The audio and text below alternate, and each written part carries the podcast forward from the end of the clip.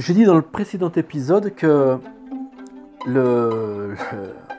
la, chance inouïe qu'on a en, détention, euh, la chance tragique inouïe qu'on a en détention, c'est qu'on est confronté à des personnes qui sont passées par un trauma existentiel et pour qui euh, le questionnement philosophique euh, est, intimement articulé à l'existence, la question du bien et du mal, la question du juste, la question du temps qui passe, la question du, désir frustré, la question du rapport à la violence, à la vérité, la question de, ce que c'est que l'État.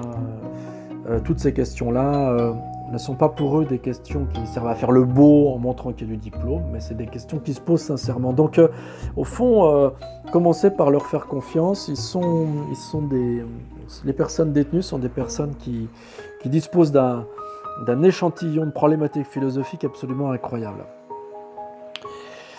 Qu'est-ce qu'on en fait de tout ça? Ben on, on, on pense tout ça ensemble. On pense tout ça ensemble. Je vais peut-être commencer par le mot ensemble. C'est très important de garder en mémoire au fond que l'atelier philosophique, c'est aussi euh, une expérience collective et c'est une expérience collective et politique aussi. C'est-à-dire, euh, euh, bah, chacun a sa sensibilité propre face à la problématique. Pour l'un, la vengeance peut être légitime. Pour l'autre, euh, si la vengeance n'est pas légitime, il y a peut-être euh, certaines violences qui seraient autorisées. Pour d'autres encore, euh, peut-être aucune violence n'est autorisée. Pour d'autres encore, peut-être que derrière le mot violence, il y a des choses qu'il faut distinguer. Enfin, ce que je veux dire par là, c'est que il faut, il être attentif quand on anime un atelier de philo à, à ça, c'est qu'en fait, c'est pas une addition d'individus, c'est pas ça qui est le plus important. C'est d'abord un, collectif qui se constitue à la manière un peu des dialogues socratiques où vous avez effectivement euh, ben, plusieurs interlocuteurs qui, débattent. Sauf que dans le dialogue socratique, ils débattent tous avec Socrate. Alors que vous, dans votre atelier philosophique, ce que vous devez faire en fait, c'est vous devez au fond, euh, comment dire, vous devez faire le chef d'orchestre. N'hésitez pas à faire le chef d'orchestre pour faire en sorte que les cuivres répondent aux instruments à vent, aux instruments à cordes. C'est-à-dire que essayez de vous amuser à mettre dans un rapport de, légère dissonance euh, les personnes qui vont composer le groupe. C'est-à-dire certains ont telle conception, d'autres ont d'autres conceptions, eh ben euh, faites-les cohabiter. Euh, faites-les cohabiter de manière très très cool. Hein, c'est-à-dire, euh, il ne faut surtout pas rentrer dans, le sketch de la, polémique ou de la dialectique. Ça, c'est à laisser dehors pour les, pour intellos qui, se la jouent, euh, qui se la jouent lascar euh, et qui veulent gueuler plus fort les uns que les autres en, montrant qu'ils ont des, des biscottos qu'ils ont acquis à l'université. Faut, je vous l'ai dit hein, la fois dernière, hein, dans un des épisodes précédents, le monde de la prison est un monde extrêmement violent et il ne faut pas que la parole que vous aidez à, déployer dans votre atelier soit traversé aussi de, de, violence, de domination ou d'intimidation. Donc déjà, ça veut dire que vous, quand vous intervenez dans les débats, euh, allez-y, euh, allez-y cool. Soyez surtout pas prof, quoi. Hein. Euh, ne reprenez pas les codes des profs et ne corrigez pas. Ils sont passés par la correctionnelle. Vous n'allez pas rajouter des corrections à la correctionnelle. Ne corrigez pas. N'hésitez pas aussi à à vous, moquer de vous-même, à, filer les propositions qui sont faites par les détenus, euh, et puis admettre que, je sais pas, euh, sur une situation telle qu'elle est, vous en serez absolument incapable de réagir comme il aurait réagi, ou euh, montrer, montrer je sais pas, votre, votre, votre, lâcheté ou votre incompétence ou, votre surprise. Faites pas semblant, hein, il ne s'agit pas de, de, de, de jouer l'andouille, mais il s'agit au fond euh, de, vous extraire de la position qui est la position de l'enseignant qui vérifie si, euh, si ce qui est dit dans le débat que vous organisez mérite d'être dit.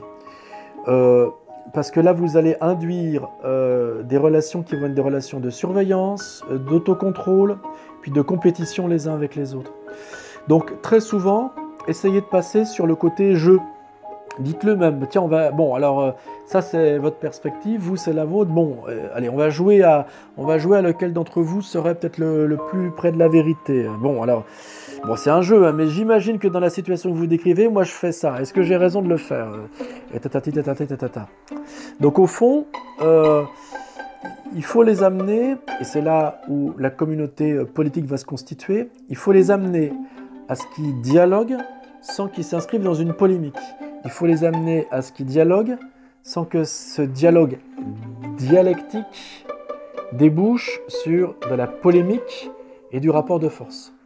Et vous là-dedans, vous devez à la fois, c'est bizarre votre travail, mais vous devez à la fois titiller, euh, inspirer, exhorter et en même temps euh, dégonfler.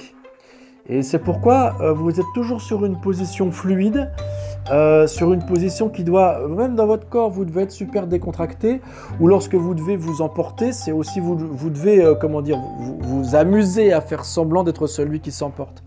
Beaucoup jouer sur le jeu, beaucoup jouer sur l'humour, pour que votre poste, qui est un poste d'arbitre, ne puisse pas apparaître comme un poste de censeur.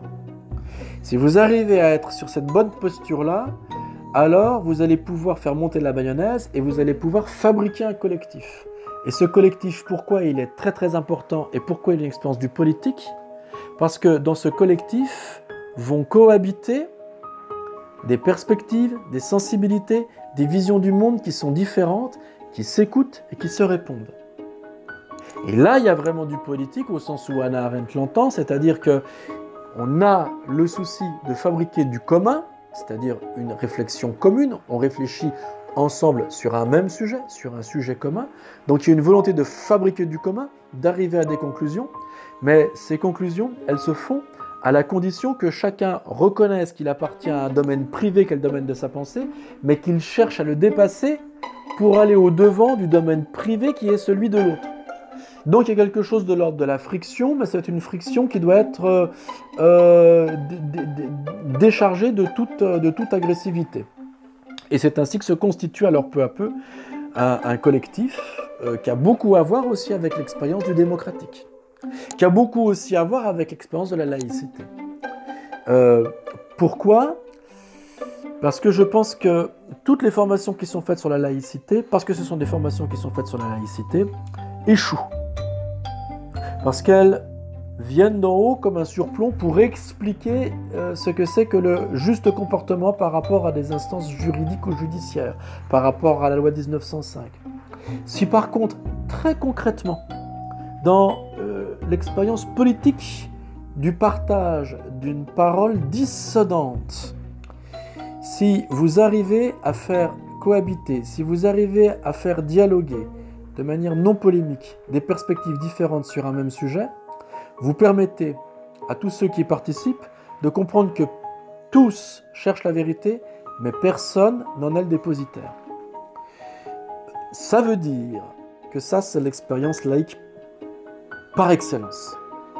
Puisqu'il n'y a pas justement quelqu'un qui serait détenteur d'une vérité et qui voudrait l'imposer aux autres.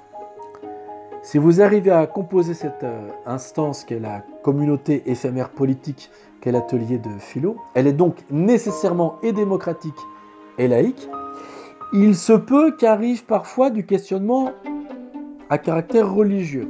L'immense majorité des personnes détenues ont effectivement du sentiment religieux parce que ce sont des personnes qui sont issues des classes euh, dominées dans lesquelles euh, bah, la soupape et l'opium travaillent à plein régime dès le début, si vous posez euh, les conditions qui sont les conditions euh, de l'extrême humilité, euh, de l'incompétence, de ce que, au fond, nul n'a le monopole de la vérité et personne ne viendra imposer son point de vue aux autres, ça va beaucoup soulager tout le monde. Ça va aussi beaucoup soulager ceux-là qui sont dans une démarche qu'on va dire, je déteste le mot, mais une démarche radicalisée. Parce que euh, ils vont comprendre ici que euh, personne ne viendra les agresser en leur disant voilà comme il faut penser. Et surtout, le, blanc ne vient pas, le blanc bourgeois euh, ne vient pas lui dire voilà comment il faut penser. Puisque à cette table, personne ne veut imposer son point de vue aux autres. Et ça, c'est très important.